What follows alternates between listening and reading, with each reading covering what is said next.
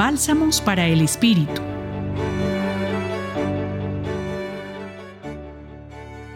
El texto es La pasión de nuestro Señor Jesucristo según el Evangelio de Mateo. El relato de la pasión de Jesús, que en este año lo trae el evangelista Mateo, es un condensado de dos realidades encontradas, contradictorias.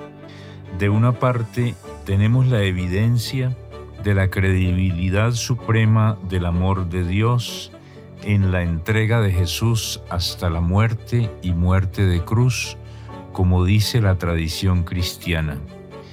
Y de otra asistimos a un compendio de la malignidad, de la pecaminosidad que surgen del ser humano, ingratitud, miedo al compromiso definitivo, desconfianza, violencia, tradición, deslealtad, injusticias extremas que se cometen contra el inocente por excelencia. Y la misma tradición reconoce en esta muerte una realidad decisiva, la de ver en ella el acontecimiento primero de redención, de salvación, de decir con ese hecho dramático que solo el amor es digno de fe.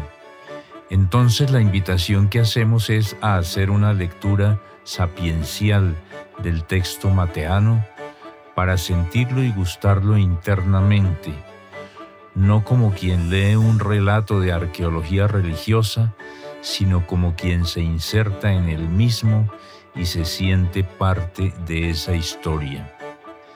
La mezquindad humana hace fracasar el proyecto de Dios en la humanidad. Va en contra de la realización nuestra como imágenes suyas. Esa es la lógica del pecado. El amor de Dios que realiza Jesús en su pasión nos rescata de ese fracaso, no de modo automático o mágico, y nos dice con elocuencia que nuestras vidas se salvan si se inscriben con plena advertencia y pleno consentimiento en ese relato fundamental de dar la vida para que haya vida en abundancia. Como dice el referido texto evangélico, por su parte el centurión y los que con él estaban guardando a Jesús, al ver el terremoto y lo que pasaba, se llenaron de temor y dijeron, verdaderamente este era Hijo de Dios. Bueno, queridos escuchas, ojalá esta Semana Santa 2023 no sea una superficial temporada de turismo. Ojalá el drama de Jesús nos interpele con fuerza. Les habló Antonio José Sarmiento Nova de la Compañía de Jesús. Bálsamos para el Espíritu.